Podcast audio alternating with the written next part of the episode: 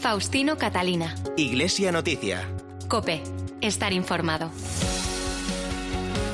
Saludos amigos, muy buenos días. Son las ocho y media de la mañana de este domingo. Es 21 de febrero de 2021 y este es el momento de comenzar esta cita semanal en la cadena Cope con la actualidad religiosa.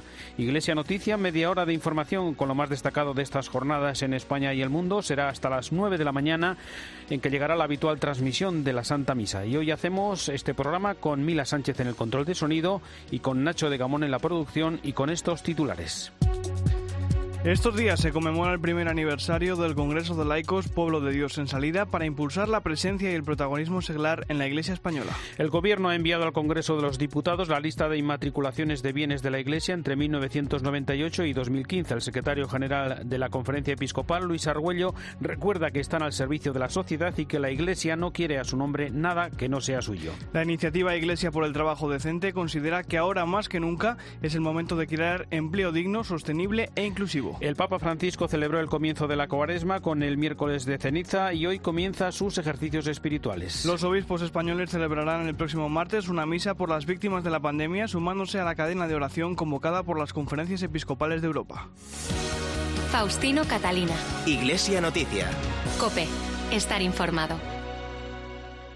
La Iglesia Española celebra estos días el primer aniversario del Congreso de Laicos Pueblo de Dios en Salida, que durante estos meses ha continuado su andadura en las diócesis a través de los distintos movimientos y asociaciones. Con motivo de este aniversario, el viernes tuvo lugar un encuentro virtual que, con el título Revivir el Congreso para reavivar el proceso, hizo balance del trabajo realizado que ha estado muy condicionado por la pandemia. También de los pasos a seguir a partir de ahora para continuar en ese camino de mayor apertura y protagonismo de los seglares en el día a día de cada iglesia, cada parroquia y cada diócesis. Luis Manuel Romero es el secretario de la Comisión Episcopal de Laicos, Familia y Vida. Nosotros planteamos desde el principio que no queríamos organizar un congreso de fin de semana que quedase en un evento puntual, sino que todo era fruto de un proceso sinodal, es decir, un camino que hacíamos juntos y desde el discernimiento. Por eso, un año y medio antes, es verdad que fue poco tiempo, pero bueno, en tiempo récord conseguimos movilizar a todas las diócesis, movimientos, asociaciones, realidades laicales para iniciar este proceso que tuvo un punto de inflexión en el Congreso y que el éxito del Congreso estaría en que hubiera poscongreso, en que hubiera continuidad. Y creo que es lo que estamos consiguiendo. A pesar de, de las circunstancias que estamos viviendo, de la pandemia, laicado y, y, lo que surgió del Congreso sigue estando vivo y activo. Del Congreso se salió con muchísima ilusión. También el Congreso fue como un signo de esperanza para nuestra Iglesia en España, de un modo particular para el laicado, y que sigue viva la llama y que nos toca seguir reactivando, relanzando. Yo digo que siga sonando la música del Congreso. Y yo noto eh, en el contacto con delegados de seglar, responsables de movimientos, asociaciones, que esa ilusión se mantiene viva. Luis Manuel Romero nos recuerda también el trabajo a realizar a partir de ahora en la difusión, la implantación de los itinerarios marcados y una mayor formación y compromiso de los fieles profundizar en esos cuatro itinerarios que ya nos marcamos, que son el primer anuncio, el acompañamiento, los procesos formativos y la presencia en la vida pública. Durante este año, que es así tan, tan especial, tan extraño para todos, sobre todo estamos insistiendo en el hecho de la recepción del Congreso, es decir, que llegue lo que fue el Congreso a todas las diócesis, que se difunda, que se creen también lo que llamamos equipos de trabajo del postcongreso, donde no solo esté la gente que participó en el Congreso, sino también otros laicos relacionados con otras delegaciones, no solo apostolado seglar. También este año queremos insistir mucho en qué es la sinodalidad y qué es el discernimiento. Incluso vamos a proponer desde el Consejo una jornada de formación sobre el discernimiento comunitario y después de cara ya al próximo curso comenzaremos a trabajar estos cuatro itinerarios de una forma podemos decir gradual, poco a poco, ¿no? Es decir, nos planteamos un proyecto para 10 o 12 años, ir profundizando cada dos o tres años en cada uno de esos itinerarios. Esa será la hoja de ruta o el proyecto que irá de alguna forma diseñando este Consejo Asesor de Laicos. El Consejo de Ministros del martes remitió al Congreso de los Diputados el listado con los bienes inmuebles inmatriculados por la Iglesia entre 1998 y 2015, casi 35.000, de los cuales 20.000 son templos de culto y 15.000 son viviendas locales, solares y similares. El Gobierno reconoce que no se han producido irregularidades y que se han cumplido los requisitos legales exigidos, aunque ahora se abre el tiempo para posibles reclamaciones tanto del Estado como de particulares que la Iglesia se muestra dispuesta a revisar. Luis Argüello es el secretario general de la Conferencia Episcopal. Nos agrada el reconocimiento que hacen en el propio informe de que la Iglesia ha seguido la legalidad en la realización de este criterio inmatriculador. Es verdad que además existían dos años después de cada acto inmatriculador para que personas con mejor derecho o instituciones pudieran reclamar la titularidad de esos bienes. En todo caso, la Iglesia no quiere que esté a su nombre nada que no sea suyo.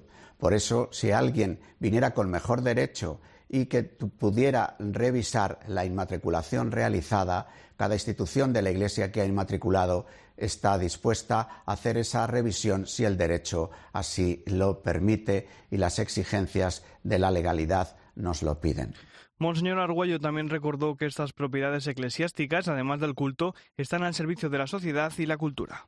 También queremos recordar cómo estos bienes de la Iglesia están al servicio del bien común a través de las actividades propias de la comunidad cristiana, en la liturgia, en la catequesis, en la caridad, y que muchos de ellos tienen también un extraordinario valor histórico, artístico, cultural, que también desde los pequeños pueblos a las grandes ciudades están al servicio de la sociedad para poder visitar, para poder realizar actividades que pongan en valor esta capacidad cultural y artística que nuestros bienes tienen. Por eso, como no, seguimos haciendo un llamamiento a la colaboración entre la Iglesia, la sociedad, las administraciones públicas para el mantenimiento de estos bienes y al mismo tiempo para que su uso, el propio de los mismos en la liturgia y en la acción de la Iglesia y el que pueda realizarse para el bien común, para el bien social, artístico y cultural, pueda seguir realizándose.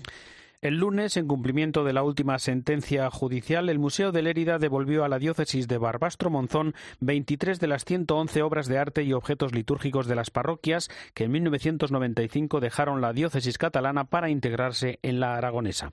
En breve se espera la devolución de las restantes. Cope Barbastro María Añaños. Un candelabro de la parroquia de Bafalui fue la primera de las 23 piezas de metalistería procedentes de Lérida, desembalada el pasado lunes por técnicos del Museo Diocesano de Barbastro Monzón. Llegaron en dos cajas y no fueron ni siquiera las 28 que Lérida ya ha reconocido que no son suyas.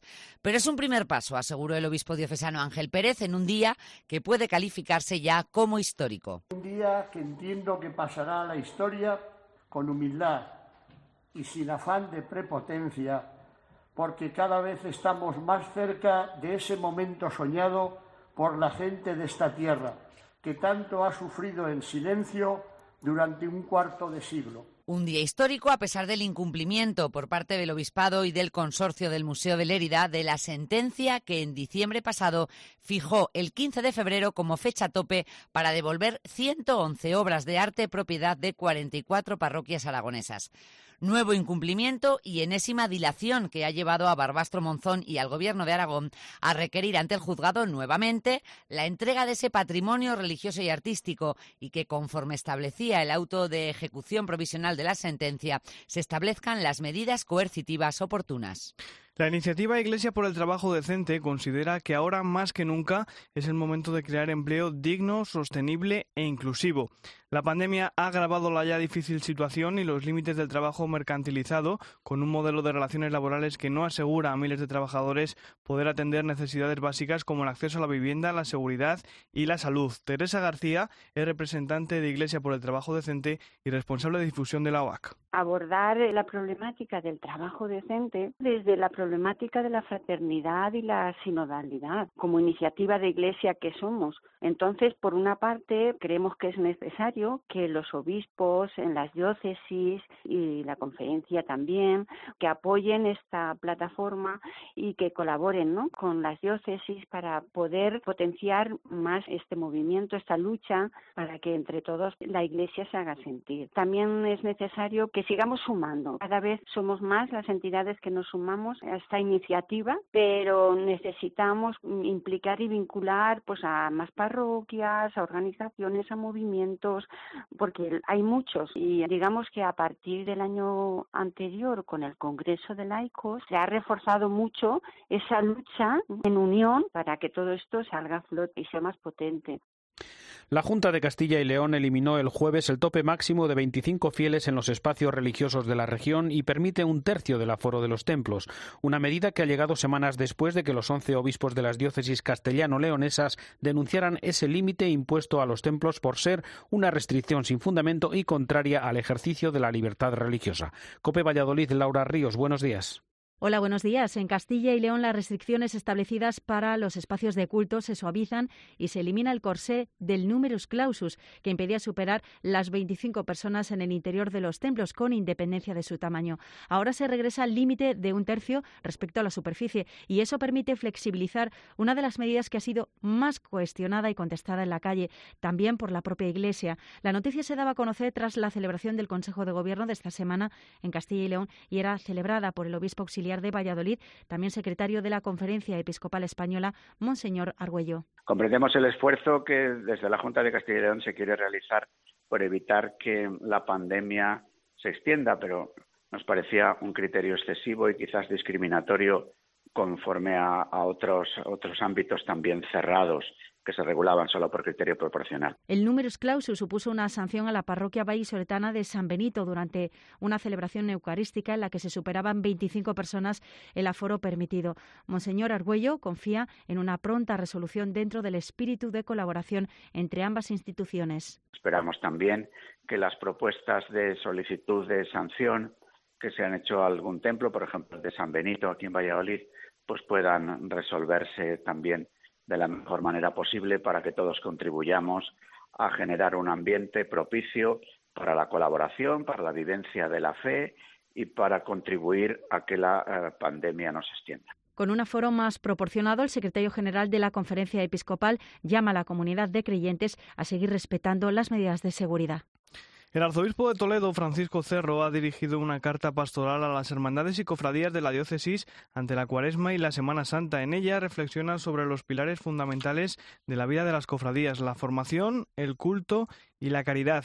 Cope Toledo, Cristóbal Cabezas, buenos días. Buenos días. Con dicha carta pastoral, Francisco Cerro Chávez pretende animar a los sacerdotes y diocesanos a seguir trabajando en este amplio sector del apostolado seglar y hacer frente así a las consecuencias de la pandemia, en la que considera que las hermandades diocesanas son la tabla de salvación de muchas familias. En relación a la formación, el arzobispo de Toledo insta a los cofrades a que conozcan de primera mano lo que el magisterio de la Iglesia piensa acerca de los grandes temas morales, sociales y económicos que están en el escenario de la opinión pública y en este marco plantea la creación de una escuela cofrade que ofrezca programas pautados y concretos de todos estos temas, claro, para que puedan profundizar en ellos. En relación al culto, señala la necesidad de revisar las actividades litúrgicas de las hermandades y sobre todo subraya la importancia de la misa como lo primordial y principal de toda actividad cofrade.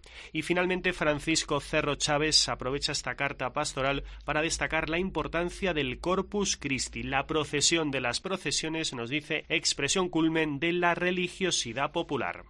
Y en su última carta pastoral, y al igual que han hecho varias diócesis españolas, el obispo de ha anunciado la suspensión de las procesiones de la próxima Semana Santa. Además, pide a los párrocos que reaviven la pastoral de las vocaciones. Cope Vitoria, Elisa López, buenos días. Buenos días. Además de anunciar, como las otras diócesis vascas, la suspensión de las profesiones de Semana Santa por la pandemia, el obispo de Vitoria ha hablado en la misiva de la importancia del acompañamiento en este tiempo.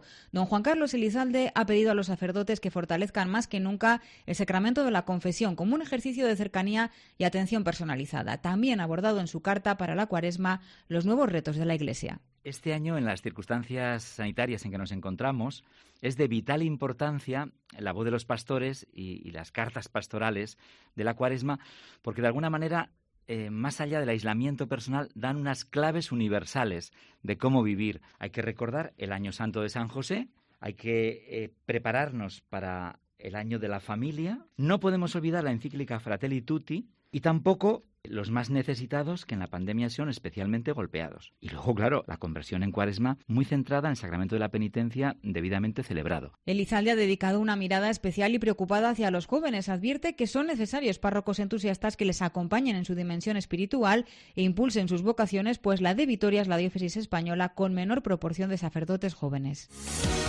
Faustino Catalina. Iglesia Noticia. Cope. Estar informado.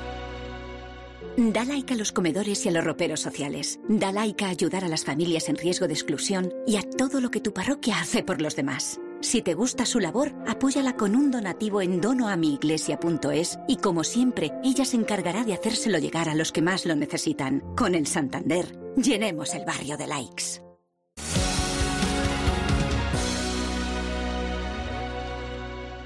Comenzamos en Iglesia Noticia la actualidad internacional en el Vaticano, donde el Papa, que desde hoy comienza los ejercicios espirituales, celebró el miércoles de ceniza en la Basílica de San Pedro. Desde allí recordó que la cuaresma es un viaje que implica toda nuestra vida y supone un tiempo para verificar las sendas que estamos recorriendo y volver a encontrar el camino de regreso a casa. Tiempo de discernimiento, de alejarse de las falsas seguridades del dinero y de prestar más atención a los demás. Corresponsal de COPE en el Vaticano, Eva Fernández, buenos días. Buenos días. Sí, por segundo año consecutivo el Papa Francisco realizará los ejercicios espirituales de forma privada, retirándose en oración personal sin estar acompañado por la curia romana. El pasado año la causa fue un fuerte resfriado, precisamente el día en el que se hubiera tenido que trasladar a la casa Divino Maestro de Aritza, a 35 kilómetros de Roma. Este año, como era previsible, ha sido la pandemia la que le ha obligado a hacer cambio de planes. El propio pontífice ha invitado a los cardenales residentes en Roma, a los jefes de los dicasterios y a los superiores de la curia romana hacer sus propios ejercicios, cada uno por separado y de forma personal, desde la tarde del domingo 21 al viernes 26 de febrero. Durante esa semana se suspenderán todos los compromisos del Papa, incluyendo la audiencia general del miércoles 24 de febrero. Y como las conferencias cuaresmales se realizan en el aula Pablo VI y hay espacio para que los asistentes estén distanciados, el Papa ha invitado a todos los que trabajan en la curia de Roma. El predicador será el cardenal Reiniero Cantalamesa y el tema escogido este año es una breve frase del Evangelio de San Mateo. ¿Quién decís que soy yo? Como siempre, estas meditaciones son públicas y todos podremos seguirlas puesto que se retransmiten en directo. Y efectivamente, durante el pasado miércoles de ceniza, el Papa recordó en la homilía que a lo largo de los próximos 40 días Jesús viene a buscarnos para curar nuestras heridas en un viaje de regreso a Dios que solo es posible porque antes fue Él quien vino a buscarnos.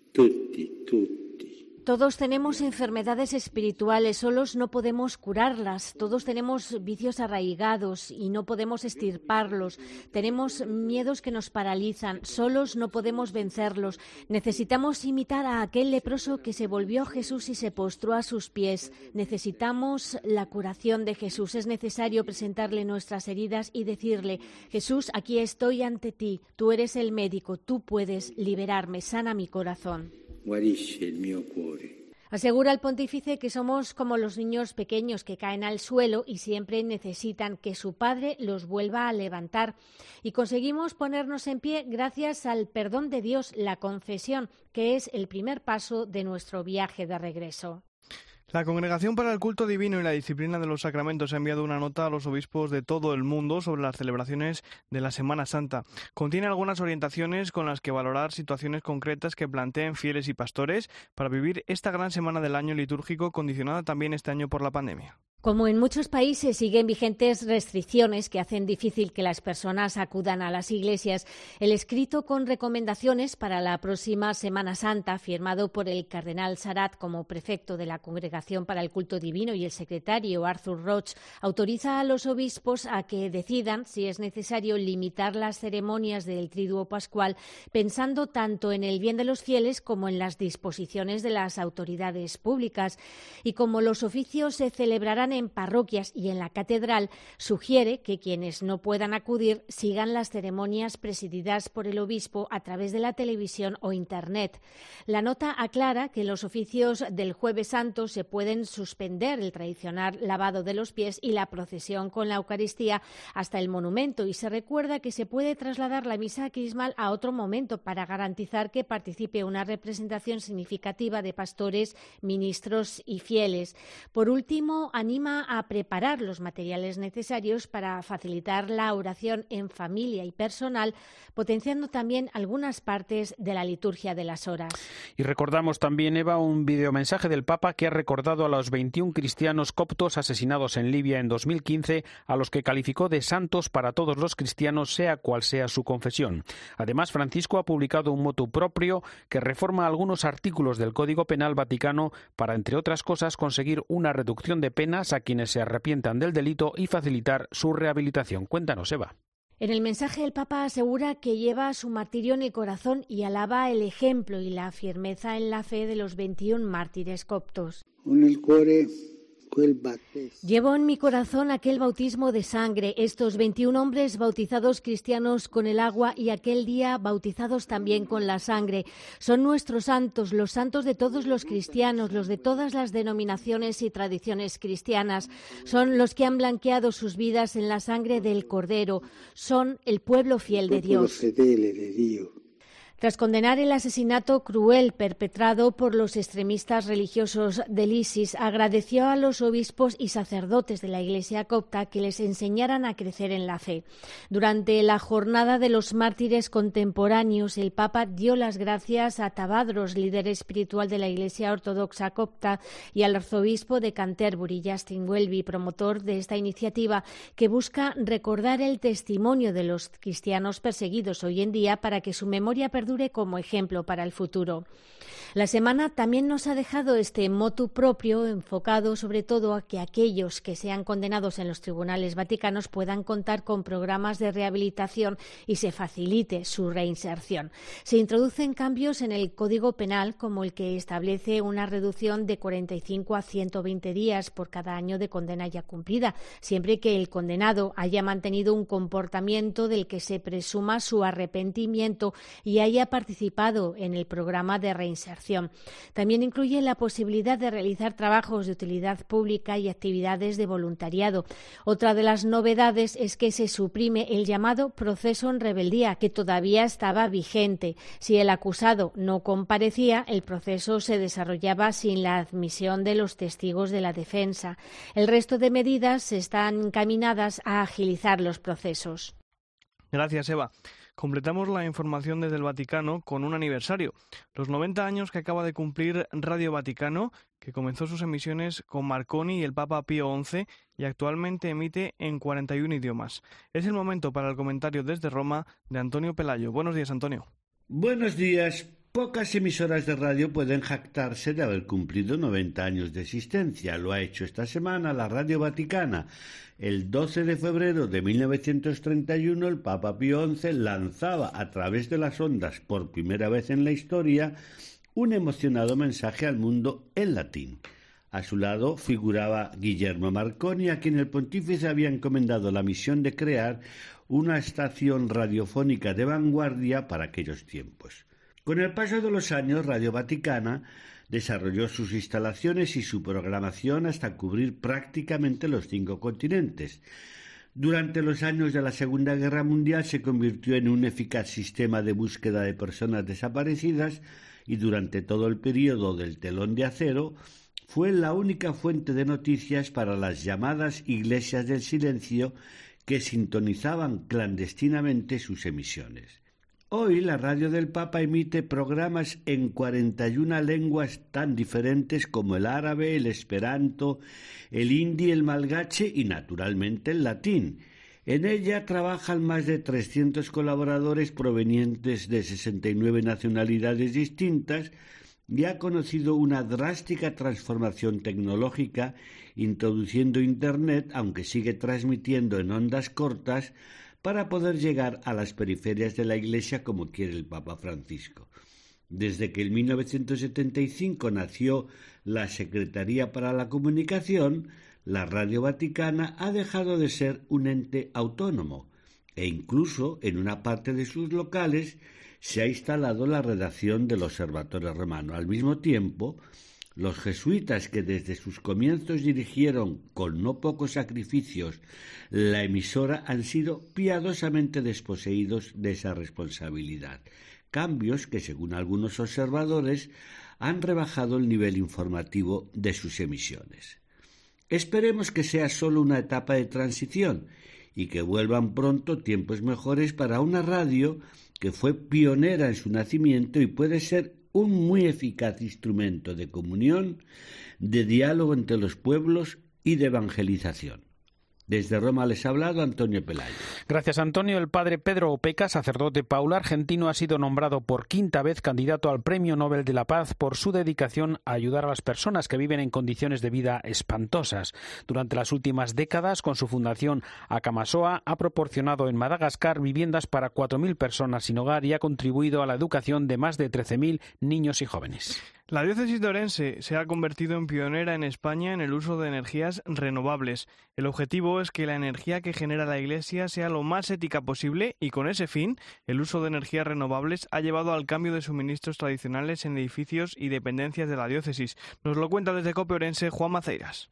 La diócesis de Ourense es pionera entre las diócesis de España en su firme apuesta por las energías renovables mediante un acuerdo con la empresa urensana Solgaleo, con más de 15 años de experiencia y recorrido en el sector de las energías renovables, ya ha posibilitado el cambio de suministro para la utilización de energía verde en 25 edificios, centros y dependencias de la diócesis, entre los que se encuentra el obispado, la catedral, la casa de ejercicios, varias rectorales y parroquias, con la idea de que paulatinamente se vayan incorporando todas ellas Además del cambio hacia el modelo de consumo energético más ecológico y respetuoso con el medio ambiente, representa adicionalmente una apuesta de la diócesis de Urense por apoyar el proyecto local de la empresa urensana en un momento especialmente complicado para el desarrollo de la actividad empresarial debido a los efectos de la crisis sanitaria y económica del COVID-19. El fundador y presidente de Solgaleo, Germán Rodríguez Sá, define como un hito muy especial para la empresa ser la firma de confianza de la diócesis de Urense para el cambio del modelo de consumo energético que se impondrá en los próximos años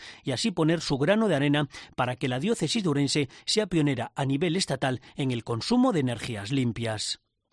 Ante la polémica suscitada en los últimos días sobre las nuevas puertas de la Catedral de Burgos, el Cabildo ha recordado la necesidad de cambiar las actuales, muy deterioradas, así como que su financiación se realizará gracias al mecenazgo, al tiempo que es una oportunidad en la actual celebración del octavo centenario de su construcción. Nos amplía esta información desde Copeburgo Raúl González. Desde el Cabildo de la Catedral se defienden de una campaña de difamación contra una obra de arte firmada por un autor de enorme prestigio como es Antonio López, Premio Príncipe de Asturias de las Artes y que va a dotar de un carácter contemporáneo a las puertas de un monumento en el que conviven ya cinco estilos artísticos, fruto de cada etapa a lo largo de sus ocho siglos, como apunta Vicente Rebollo, responsable de los asuntos económicos de la Archidiócesis de Burgos. Bueno, la catedral es una realidad viva, ¿eh? desde que empezó, bueno, incluso la románica hasta ahora no ha parado de actualizarse. De hecho, es la gran riqueza, los distintos estilos que tiene. El románico, por desgracia, no quedó, pero tenemos gótico, tenemos barroco, tenemos neoclásico y ahora vamos a aportar con, un momento tan importante, pues el estilo del siglo XXI. Yo creo que nos lo está pidiendo la catedral porque así es su vida. Su vida ha sido ir enriqueciéndose con los tiempos. Rebollo recalca también la transparencia con la que se está actuando y desmiente que esta obra esté financiada con dinero público. Exclusivamente son aportaciones privadas que servirán para revitalizar la SEO yo creo que estaba mucho más allá. ¿eh? Es un enriquecimiento cultural y social y económico para revitalizar pues, nuestra catedral y nuestra zona y nuestra realidad de Burgos. Que esto incrementará la oferta cultural que todo el mundo va a poder contemplar obras de Antonio López sin ningún coste, pasando por allí, yendo a contemplar las veces que quiera, los momentos que quiera, la situación que quiera. Yo creo que es una gran aportación cultural que se va a hacer a la ciudad de Burgos. Para la colocación de estas puertas, recuerdan desde el Cabildo, se ha aportado la documentación necesaria a todas las instancias pertinentes y en los plazos requeridos. Los obispos españoles celebrarán el 23 de febrero una misa por las víctimas de la pandemia y se unirán así a la cadena de oración convocada por el Consejo de las Conferencias Episcopales de Europa, que se prolongará durante toda la cuaresma para rezar por los fallecidos. Durante este tiempo litúrgico, cada conferencia episcopal se compromete a organizar al menos una misa en la que recordará también a las familias que han sufrido el duelo y a todos aquellos que todavía están afectados por la enfermedad. Llegamos así al final de esta edición del informativo Iglesia Noticia, programa 1712 en este domingo 21 de febrero de 2021. Llega ya la última hora de la actualidad en España y el mundo, después la Santa Misa. Hasta el próximo domingo, feliz semana, un saludo de Faustino Catalina.